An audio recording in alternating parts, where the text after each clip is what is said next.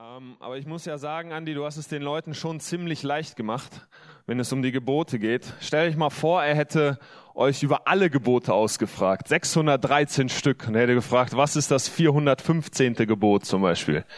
Und andererseits glaube ich, du, ihr, ihr vorne, ihr kennt die. Also euren Kinderstundenleiter, mit dem muss ich mal reden. Von dem können wir ganz schön viel lernen. So, ähm, aber andererseits, Andi, bei allen Sachen, also ich, man muss das korrigieren. Ne? Zum Beispiel die Sache mit den Gesetzestafeln. Auf zwei hat er sie geschrieben oder auf vier? Weil da gab es ja zwei, die er nochmal kaputt gemacht hat. Ah, ja, für alle Bibelkenner. Aber Andi studiert auch noch, deswegen ist das in Ordnung. Nein, kleiner Spaß. Ähm, ich möchte zu Beginn beten. Ihr könnt sitzen bleiben. Jesus, ich danke dir für dein Wort. Ich danke dir, dass du zu uns sprechen möchtest. Ich danke dir für die Bibel. Vater, ich danke dir für dieses großartige Buch, was du uns hinterlassen hast, in dem wir lesen dürfen, in dem wir forschen dürfen. Und Jesus, ich bete, dass du uns Erkenntnis schenkst heute Morgen. Wir brauchen dich dafür, wir brauchen dich, um dieses Wort zu verstehen. Und ich bete, dass du das gleich in den nächsten Minuten tun wirst, dass du zu uns sprichst und dass du uns die Augen öffnest für deine Weisheit. Amen. Amen. Wir, ich komme aus einem ereignisreichen Wochenende. Wir hatten jetzt am Freitag, hatten wir unsere Jugendaufnahme. Jugendaufnahme, das heißt alle, die bisher noch nicht zur Jugend gehen durften, die dürfen jetzt endlich dazugehören und sie werden aufgenommen. Und ich würde es euch alle gern zeigen, aber wir sind im ersten Gottesdienst und das sind alles natürlich Langschläfer. Im zweiten kann ich es vielleicht machen. Auf jeden Fall haben wir uns mit einem Team zusammengesetzt und haben überlegt, was können wir mit diesen neuen Leuten anstellen? So, also wie können wir sie gebührend aufnehmen? Und wir hatten zwei Treffen und die zwei Treffen liefen richtig gut. Wir hatten richtig viele kreative Ideen und wir haben, wir haben uns so einen ganzen Spieleabend aus, ausgedacht. Es gab vier Teams und diese Teams mussten gegeneinander Spiele spielen, mussten Wettkämpfe machen und wir hatten alles durchgesprochen. Wir hatten die Spiele mehrfach durchgesprochen. Wir hatten zwei Treffen alles mehrfach durchgesprochen. Am Freitag haben wir uns schon um 18 Uhr getroffen, um 20 Uhr ging es erst los, hat nochmal zwei Stunden Zeit und wieder haben wir diese Spiele durchgesprochen. Was war bei diesem Spiel nochmal? Wie genau lief das ab? Wer gewinnt? Wer verliert? Was kriegt der Gewinner? Was kriegt der Verlierer? Wer soll nochmal genau dieses Spiel spielen? Alle oder nur die Neun? Ihr merkt, wir haben uns richtig Gedanken gemacht die Krönung von diesem ganzen Tag, von dem ganzen Abend war da das letzte Spiel Rote Fahne. Wer von euch kennt Rote Fahne? Das ist ein Spiel aus dem, ja, aus der Schule vielleicht. Es gibt, in jeder Gruppe gibt es eine Fahne und man muss sie sich versuchen zu erkämpfen. Wir dachten, auch einfaches Spiel, spielen wir am Schluss nachts im Dunkeln mit Knicklichtern auf dem Feld. Das wird gut. Das war alles, was wir dachten. Wir dachten, okay, das passt, das Spiel haben wir abgehakt, los geht's. Jetzt kommen wir da unten auf dem Feld an und wir machen diese Gruppen und wir denken, okay, jetzt geht's los. Und wir sagen, ja, kommt in eure Teams und ich pfeife und dann geht's los. Wir hatten ein Riesenproblem. Plötzlich. Die ganze, der ganze schöne Abend hing an einem seidenen Faden. Warum? An den ganzen zwei Tagen, an den zwei Stunden, bevor wir diesen Abend gestartet haben, haben wir uns über alles Gedanken gemacht. Nur nicht über die Regeln von Rote Fahne. Was ist, wenn ich gepackt bin? Was ist, wenn ich da reingelaufen bin? Wann darf man mich packen? Wie bekomme ich wieder frei? Was ist, wenn ich alle Fahnen habe? Die darf ich mich genau vor meine, vor meine, ähm, vor meinen Bereich stellen und Katzenwache. Also dürfen wir uns darum stellen. Und das gab Stress, das könnt ihr mir glauben. Also es gab, die kamen immer wieder zu uns und dann haben wir irgendwann das Spiel beendet und es war noch nicht vorbei. Wir, wir gingen zurück, wir mussten so sechs, sieben Minuten hier hingehen wieder und die ganze Zeit, ja, weil du hast das gemacht, das darfst du nicht und du hast das gemacht, ey, und ihr habt die ganze Zeit Katzenwache gemacht und das war voll gemein. Und ich dachte, Leute, das ist rote Fahne, das war ein Spaß. Das, aber die, also ihr merkt, es wird richtig ernst so, so der Wettkampf, dieser Geist kam richtig hoch und die, die Leute waren ein bisschen so, hatte ich das Gefühl, frustriert einige. Und ich dachte mir so, Mist Regeln, Regeln wären gut gewesen. So ein paar einfache Regeln hätten dieses Spiel unglaublich vereinfacht. Warum haben wir uns darüber nur keine Gedanken gemacht? Ich glaube, der Vers, der für diese Woche vorgeschrieben wurde, passt da ganz, ganz gut rein. Und ich möchte ihn euch einmal vorlesen. Aus 1. Johannes 2, 3 bis 6. Wie können wir sicher sein, dass wir Gott kennen? Es zeigt sich daran, dass wir seine Gebote befolgen. Wenn jemand behauptet, Gott zu kennen, aber seine Gebote nicht befolgt, ist er ein Lügner und gibt der Wahrheit keinen Raum in seinem Leben. Nächste. Wer sich hingegen nach Gottes Wort richtet, den hat die Liebe Gottes von Grund auf erneuert. Und daran erkennen wir, dass wir mit Gott verbunden sind. Wer von sich sagt, er sei mit ihm verbunden und bleibt in ihm, der ist verpflichtet, so zu leben, wie Jesus gelebt hat. Wenn wir das Ganze jetzt zusammenfassen würden, könnten wir es in einem Satz tun. Wenn du, wenn du behauptest, Jesus zu kennen, befolgst du seine Regeln. Ja. Ich habe mir das so durchgelesen und sagte, okay, diese Zusammenfassung klingt für mich logisch. Und trotzdem habe ich noch riesen Fragezeichen, weil welche Regeln? Ich habe euch ja gerade erzählt, es gibt 613 Stück in der Bibel. Und dann kommt noch das Neue Testament dazu. Also das war nur die erste Hälfte. Welche Regeln meint der Johannes hier? Und ich glaube, um das zu verstehen, müssen wir rauszoomen, müssen wir zurückspulen ganz an den Anfang, an das, was Ben schon erwähnt hat, an das, was Andy gerade vorgestellt hat, an die, an das Bekommen dieser zehn Gebote. Da ist dieses Volk Israel. Das Volk Israel, es ist versklavt. Und jetzt kommt Mose und er befreit dieses Volk und dieses Volk, Volk freut sich und es erlebt Wunder, es erlebt, wie Gott es führt. Und sie kommen in die Wüste, aber sie sind immer noch Sie haben immer noch diese Sklavenmentalität. Jahrelang wurde über sie geherrscht. Jahrelang war ziemlich einfach. Jemand hat die Regeln durchgesetzt. Jahrelang war klar, wir selber haben nicht zu entscheiden, was wir wie und wann zu tun haben. Es wurde entschieden. Und jetzt ist dieses Volk auf einmal frei. Jetzt ist dieses Volk auf einmal alleine, auf sich allein gestellt. Und sie kommen zu diesem Berg. Und Mose geht hoch auf den Berg, Gott kommt rein, Gott kommt auf diesen Berg und Gott gibt Mose diese zehn Gebote. Und wisst ihr, diese, dieses Geben der zehn Gebote, das könnten wir auch, oder das, das in der jüdischen Tradition, ver, ver, vergleicht man das auch mit einer Hochzeitszeremonie. Es ist mehr als nur ein pures Regelwerk. Da kommt Gott auf die Erde und er sagt, mit euch möchte ich Gemeinschaft haben. Ich möchte mit euch zusammenleben. Ich möchte bei euch leben. Ich möchte, dass wir eins werden. Und dafür gibt es ein paar Regeln. Und diese, und diese zehn Gebote, das, das Volk nimmt sie an und sie sagt, ja, das werden wir alles befolgen. Das Volk steht also am Altar und sagt, ja, ich will. Ich will mit dir, Gott, verheiratet sein. Ich, ich erkenne, ich brauche dich in meinem Leben. Und Gott kommt auf diese Erde. Das Problem ist, was danach passiert. Danach kommen dann immer mehr Ge Ge Gesetze dazu und es gibt verschiedene. Es gibt Zivilgesetze, es gibt Opfergesetze, es gibt Ritualgesetze, alles Gesetze, die für dieses Volk wichtig waren. Zivilgesetze, das ist, das sind, das ist auch in den zehn Geboten mit enthalten. Du sollst nicht morden, du sollst nicht lügen, du sollst einander nichts Böses tun. Alles Dinge, die erklären, wie wir miteinander, wie wir miteinander leben sollen. Aber dann auch Gebote, wie wir opfern sollen, wie, was für Sachen man tun sollte, damit Gott dort leben konnte. Weil Gott war heilig und er sagte, ich möchte bei euch leben, aber dafür, da müsst ihr ein paar Dinge tun, da müsst ihr ein paar Dinge beachten. Und dann gab es auch so spannende Gebote, wenn wir die heute lesen, denken wir, hm, ob die wirklich für uns zählen. Da gab es zum Beispiel ein Gebot, ja, wenn ihr ein Haus baut, dann müsst ihr um euren, um euer Dach einen Zaun ziehen. Jetzt würde ich mal gerne fragen, wer von euch hat um sein Dach einen Zaun gezogen? Wahrscheinlich niemand. Und wenn ich jetzt mich hier vorne hinstellen würde und sagen würde, so, dieses Gebot zählt jetzt für euch, ihr müsst es einführen, dann würden sich wahrscheinlich nur alle Dachdecker freuen. Weil sie jetzt genug Dächer hätten, wo sie wieder neue Zäune drum richten müssten. Weil wir wollen ja das Gesetz befolgen. Dann gab es Gesetze, das hieß, du darfst nur Kleidung aus einerlei Stoff tragen. Also entweder 100% Baumwolle oder gar nichts. Dieses Gebot will ich jetzt hier nicht verkünden. Das würde wahrscheinlich bedeuten, dass ganz viele von uns sich entkleiden müssten. Was sollen diese Gebote? Und ich lese, ich habe mir diese Gebote durchgelesen, ich habe gesagt, Jesus, meinst du das in 1. Johannes? Ja, meint er. Und ich möchte euch erklären, wie. Und deswegen müssen wir, wir müssen bei diesen Geboten, die so für eine bestimmte Situation waren, da müssen wir genauer hinschauen im Alten Testament. Zum Beispiel das Gebot mit dem, mit dem Zaun um das Dach. Wenn wir zurückschauen zur damaligen Zeit, dann war es so, dass das, wenn die, wenn die Häuser gebaut haben, kleine Hütten, dann waren die Dächer flach.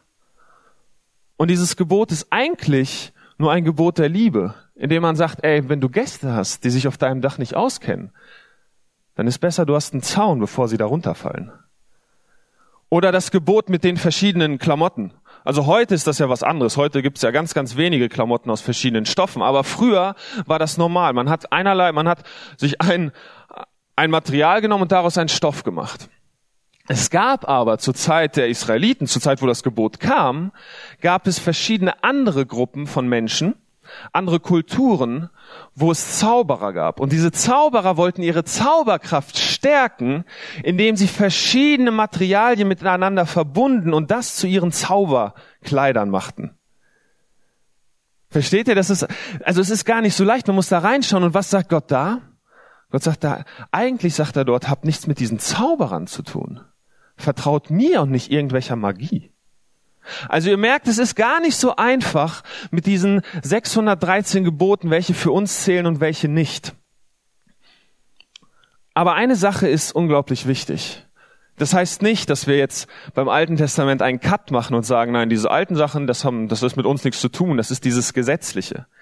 Alle diese Gebote waren für die Menschen. Sie waren ein Geschenk an die Menschen. Selbst das dritte Buch Mose, wenn ihr das lest, ich habe einen Kommentar dazu gelesen, der das überschrieben hat mit Blut, Gedärme und ähm, Feuer. Warum? Weil es dort ganz viel um Opfergebote ging. Und wenn wir das heute lesen, denken wir, boah, wie bestialisch. Wie wurden die Tiere da gequält und wie viele Tiere wurden ermordet. Ich meine, das ist so ein bisschen ja, das ist nicht gut reflektiert, wenn wir überlegen, wie viele Tiere wir heute auf bestialische Art und Weise einfach für unser Genuss töten. Das mal dahingestellt. Aber wenn wir jetzt die Stelle nur an sich nehmen und wir denken, boah, wie, wie grausam das ist, ich möchte euch eins erzählen, für die Israeliten war das nicht grausam. Für die Israeliten war das keine Bürde, die sie auf einmal hatten. Für die Israeliten waren diese Opfergebote eine Befreiung. Warum? Die Menschen liefen damals über diese Erde und sie haben irgendwann verstanden, okay, da gibt es Gott Irgendwas muss es geben da oben. Oder es gibt Götter. Und hier sind wir unten. Und irgendwie, wir müssen diesen Göttern, ja, wir müssen uns ihnen, wir müssen was Gutes für sie tun, damit sie, damit sie uns was Gutes tun. Also haben sie irgendwie geopfert. Und dann hat's geregnet. Und sie dachten, wow, cool. Das hat funktioniert. Nächstes Mal machen wir das wieder. Und sie haben die gleiche Menge geopfert. Und auf einmal hat's nicht mehr geregnet. Und sie sagten, hm, haben wir irgendwas falsch gemacht? Müssen wir vielleicht mehr opfern? Und so haben sie sich reingesteigert und reingesteigert, bis sie irgendwann angefangen haben, ihre eigenen Kinder zu opfern. Warum? Aus dieser Angst und aus dieser Ungewissheit, was ist denn jetzt richtig? Wie viel müssen wir opfern? Sie wussten es nicht. Es gab, es gab keine Regeln, es gab keine Richtlinien. Und dann kommt Gott und er bringt dieses dritte Buch Mose, dieses wunderbare Buch Mose und sagt ihnen, genau das müsst ihr, müsst ihr tun. Wenn ihr so und so viel Geld verdient, dann opfert das. Wenn ihr weniger Geld verdient, er überhaupt kein Problem. Opfert nur das. Es ist so ein, es ist ein, es war für die damalige Zeit, war es eine unglaubliche Revolution. Es war, es war pure Liebe, die diese Menschen gespürt haben müssen. Weil sie wussten, wow, wir laufen nicht mehr ungewiss durchs Leben, sondern wir haben hier klare Regeln und Richtlinien, mit denen wir wissen, wow, wenn wir das tun, dann geht's uns gut. Wenn wir das tun, dann ist Gott zufrieden. Es war für die Juden etwas unglaublich Gutes. Es war ein Geschenk. Aber eine Sache, die finde ich spannend. Bei all diesen Geboten, bei all diesen 613 Geboten, bei all diesen Bibelstellen, bei allen fünf Büchern Mose, bei Jeremia, bei Jesaja, bei den Propheten, bei all diesen Gesetzen ging es nie um Erlösung. Es ging nie um Erlösung.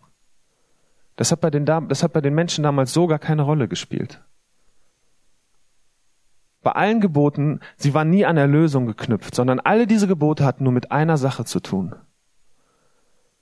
Dass Gott auf diese Erde kommen kann. Dass seine, dass seine Prinzipien auf dieser Erde gelebt werden. Dass Gott und Mensch verheiratet sein dürfen. Alle diese Gebote hatten nur damit zu tun, dass Gott in, bei dem Volk Israel leben konnte. Und das Volk hat sich immer wieder dagegen entschieden, hat immer wieder gesagt, nein, wir machen das nicht und, Und Gott war nicht mehr da. Und Gott war nicht mehr beim Volk. Und dann kommen wir zu, zu der Zeit von Jesus. Zu der Zeit von Jesus waren diese Gebote immer noch genauso wichtig. Bis Jesus geboren war, man, man wusste nicht, wo ist Gott und man, man hat darin geforscht. Und ich finde das so spannend, ich habe das nachgelesen, was, wie das Volk Israel mit diesen Geboten umgegangen sind, ist. Und zwar hat man sich einmal in der Woche in der Synagoge getroffen. Und es gab früher nicht so viel, der Buchdruck war, ich meine, der war, hat noch 1500 Jahre hin, also bis zum Buchdruck war noch ein bisschen. Man hatte diese alten Schriften und diese alten Schriften, davon gab es nur recht wenig. Also hat man die, die man hatte, hatte man in einem Raum, in einem Haus, in dem Dorf, hatte man sie untergebracht und hat gesagt, okay, da, da sind sie sicher und da können wir alle daran teilhaben. Da können wir alle an diesen Geboten, an diesen Richtlinien Gottes teilhaben. Und dann kam man einmal in der Woche zusammen, hat sich hingesetzt und dann ging da der eine, ging, der Rabbi ging zu diesem Schrank und er machte diesen Schrank auf und er nahm diese Gebote Gottes, die in meisten Fällen die Tora, er nahm sie raus und er ging mit ihr in die Mitte des Raumes und das ganze Volk, was da war, alle Besucher standen auf und tanzten zur Ehre der Gebote. Fand ich spannend. Heute verbieten wir oft das Tanzen aufgrund dieser Gebote. Damals waren diese Gebote ein Grund, dass die Menschen tanzten. Man tanzte zu Ehren dieser Gebote, weil sie etwas Wundervolles waren. Und man kam in der Mitte und sie kamen in die Mitte und dann wurde darüber geredet. Man las aus dieser Stelle vor und dann durfte jeder im Raum sich an der Diskussion um diese Gebote beteiligen. Man, man rang um, um die Wahrheit. Man rang um das, okay, wie, wie können diese Gebote jetzt Fleisch werden? Also wie können diese Gebote jetzt in unserem Leben Wirklichkeit werden? Und man rang darum und jeder durfte mitdiskutieren. Und wenn man Fragen stellte, wenn man Fragen an diesen Text stellte, dann hat man gedacht, wow, der, der hat sich wirklich Gedanken gemacht. Heute beenden wir ganz oft Diskussionen mit, mit, den, mit der Bibel. Damals war sie ein Grund, ein, ein Eröffner von Diskussion. Man hat es geliebt, darüber zu diskutieren, weil, weil es nur so Fleisch wurde. Weil es nur so, man nur so die Chance hatte, dass es Wirklichkeit wurde. Dass das Wort zum Fleisch wurde. Und da kommen wir gleich zum nächsten. Jesus, er hat da mitgemacht. Und das lesen wir, das können wir nachlesen in, in Lukas 4. Und das möchte ich mit euch machen. Jesus ist also in, in seiner Heimatstadt in Nazareth und er sitzt dort in der Synagoge und dann kommt Folgendes. Lukas 4, Vers 16. So kam Jesus auch nach Nazareth, wo er aufgewachsen war. Am Sabbat ging er, wie er es gewohnt war, in die Synagoge. Er stand auf, um aus der Schrift vorzulesen. Und man reichte ihm die Buchrolle des Propheten Jesaja. Er rollte sie auf und las die Stelle, an der es heißt, der Geist des Herrn ruht auf mir denn der Herr hat mich gesalbt. Er hat mich gesandt mit dem Auftrag, den Armen gute Botschaft zu bringen, den Gefangenen zu verkünden, dass sie frei sein sollen und den Blinden, dass sie sehen werden, den Unterdrückten die Freiheit zu bringen und ein Ja der, der Gnade des Herrn auszurufen. Jesus rollte die Buchrolle zusammen, gab sie den Synagogendiener zurück und setzte sich. Alle in der Synagoge sahen ihn gespannt an. Er begann zu reden. Heute hat sich diese Schriftrolle erfüllt, sagte er ihnen. Ihr seid Zeugen. Jesus kommt dahin und sagt, heute hat sich diese Schriftrolle erfüllt. Das war für die, für die Leute, die da waren, erstmal nichts Außergewöhnliches. Weil dieses Wort von erfüllen, dieses ich habe das Gebot erfüllt oder ich habe das Gebot gelöst, das war für die Leute damals, die kannten das. Das war für sie Alltag in dieser Diskussion um die Gesetze. Und zwar war es so, wenn man jetzt saß und man hat diskutiert und jetzt kam einer, hat sich hin, hat, hat dann gesagt, ey, diese Gebote verstehe ich so und so und so und so und das hat gepasst und man dachte, wow, stimmt, wenn wir das so ins Leben umsetzen, ey, das ist was richtig Gutes, wenn wir das in unseren Alltag so einsetzen, dann ist das was Gutes. Also hat man gesagt, wow, diese Person, sie hat das Gebot erfüllt. Sie hat es quasi Fleisch werden lassen für unsere Situation, in der wir gerade leben. Ist aber jemand aufgestanden und hat irgendeine interessante, etwas komische Art von Auslegung zu dieser, zu diesem Text dargebracht und hat das nicht verbunden mit dem, mit dem, mit dem wahren Leben, nicht verbunden mit der derzeitigen Situation der Menschen. Etwas ganz Abstruses, wenn er das abgetan hat für die Wirklichkeit. Dann sind die Leute aufgesprungen vor Zorn und haben gerufen, erlöst das Gesetz. Jesus kommt und sagt, ich, heute erfülle ich das Gesetz. Ich erfülle das Gesetz, weil ich es bin. Ich bin dieserjenige, der ähm, auf dessen Geist der Herrn ruht. Ich bin gekommen, um blinde sehen zu machen. Und wir sehen das in jedem, Jesu Leben immer wieder, dass er das Gesetz erfüllt. Beispielsweise, wenn es um Gewalt geht. Jesus hängt am, am Kreuz und er startet keinen großen Rachefeldzug. Er unterbricht die Gewalt. Seine Interpretation von den Geboten, wenn es um Gewalt geht. Dann sehen wir, wie Jesus zu den Menschen geht, die ausgeschlossen werden. Zu den Menschen, die, die in der damaligen Kultur nicht viel Wert haben, zu denen, die ausgegrenzt wurden. Und er stellt sich genau zu ihnen. Seine Interpretation von Rassismus ist falsch. Seine Interpretation von den Gesetzen, die damals geherrscht haben.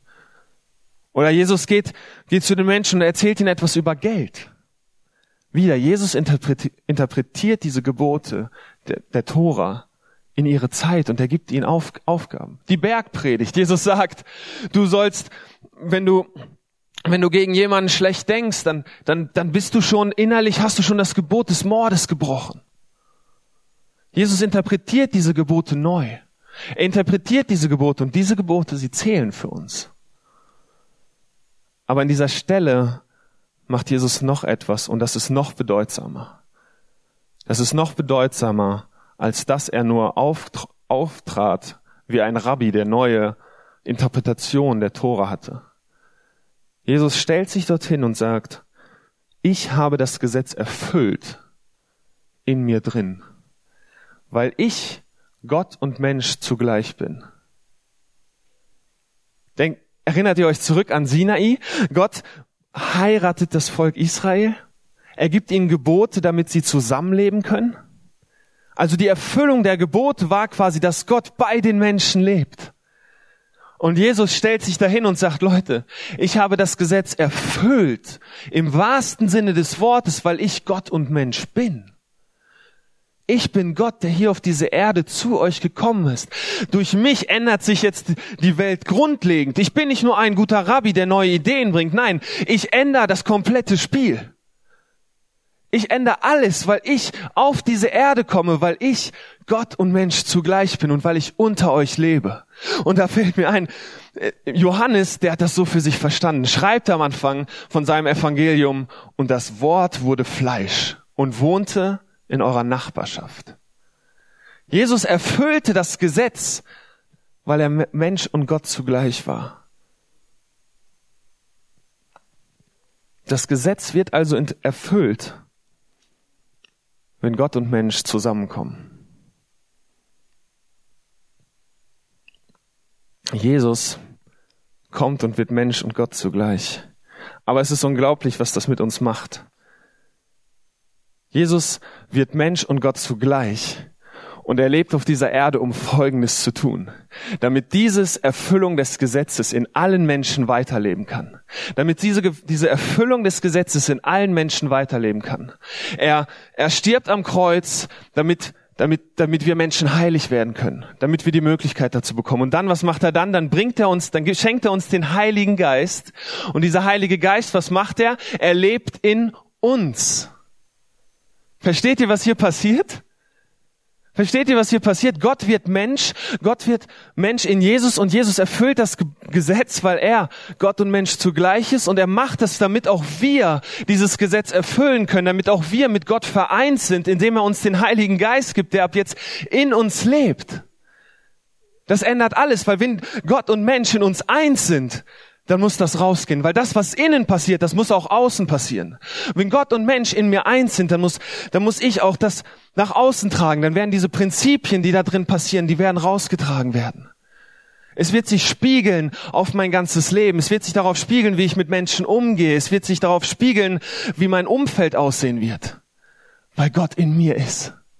weil er in mir ist und sich dadurch das Gesetz erfüllt.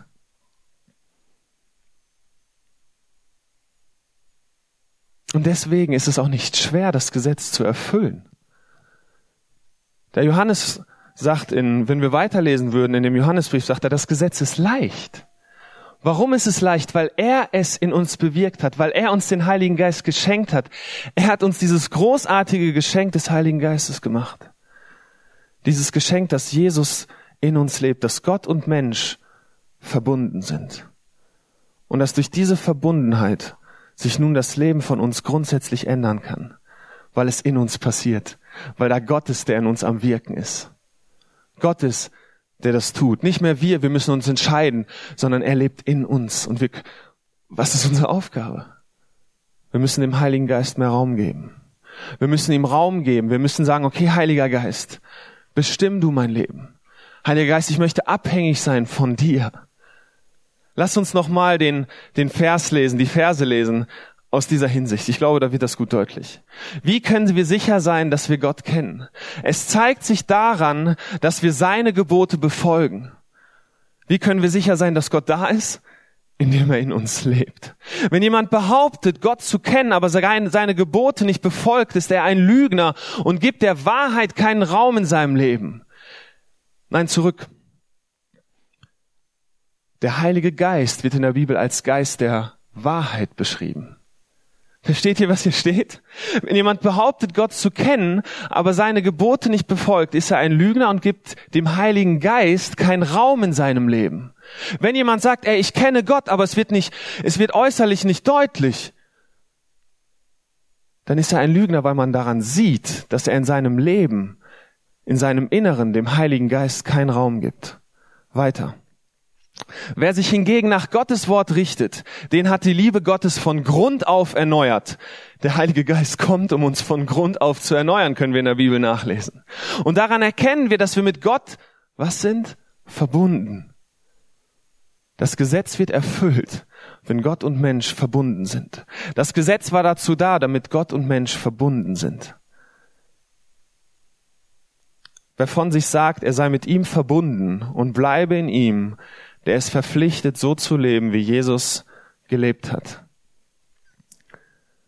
Ob du den Heiligen Geist in deinem Leben Raum gibst, kann ziemlich leicht festgestellt werden. Kannst du selber für dich ziemlich leicht feststellen. Und zwar nicht an diesen besonderen Gaben, an diesen Sachen, von denen wir in der Bibel viel lesen, nicht an diesen mysterischen, nein, an ganz einfachen Sachen. Und zwar an der, die Bibel nennt das die Frucht des Geistes. Die Frucht des Geistes.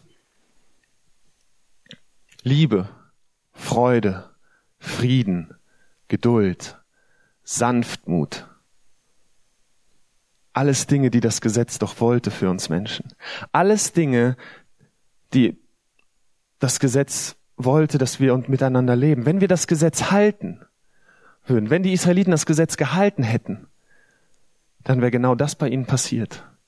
Unter ihnen wäre Liebe, unter ihnen wäre Freude, Geduld, Sanftmut, Nächstenliebe. Wir bauen einen Zaun um unser Dach, damit da keiner runterfällt. Versteht ihr, was es heißt, Gottes Gebote zu erfüllen? Versteht ihr, was Johannes hier meint? Johannes pocht hier ganz stark drauf. Johannes pocht hier ganz stark drauf, weil er sagt, Gott und Jesus, sie waren eins. Und deswegen schreibt er überhaupt diesen Brief. Er schreibt diesen Brief, weil es dort ähm, die Empfänger dieses Briefes, die hatten Leute um sich, die gesagt haben, Jesus war nicht Gott und Mensch zugleich. Also benutzt er das hier und also und wechselt die Wörter aus. Er tauscht quasi Gott und Jesus, Gott und Gebot, Jesus und Gebot, Jesus und Wort. Er tauscht das im ganzen Brief immer wieder aus, weil er eins zeigen möchte zu den Lesern. Er möchte ihnen zeigen, ey Leute, Jesus hat dieses Gebot erfüllt, weil er Gott und Mensch zugleich war. Er muss es getan haben. Er muss so gewesen sein, weil sonst wird dieses Gebot nicht erfüllt. Und ey, dieses Gebot, es wird auch in euch erfüllt, wenn ihr den Heiligen Geist in euch drin lässt, wenn diese Verbindung von Gott und Mensch, wenn sie stattfindet, dann habt ihr das Gebot erfüllt, weil dann kann es, dann kann passieren, dass sich das Leben von euch grundsätzlich ändert. Dann werden Liebe, Freude, Treue, Demut, Sanftmut euer Leben bestimmen. Lasst uns aufstehen und ich möchte noch für uns beten.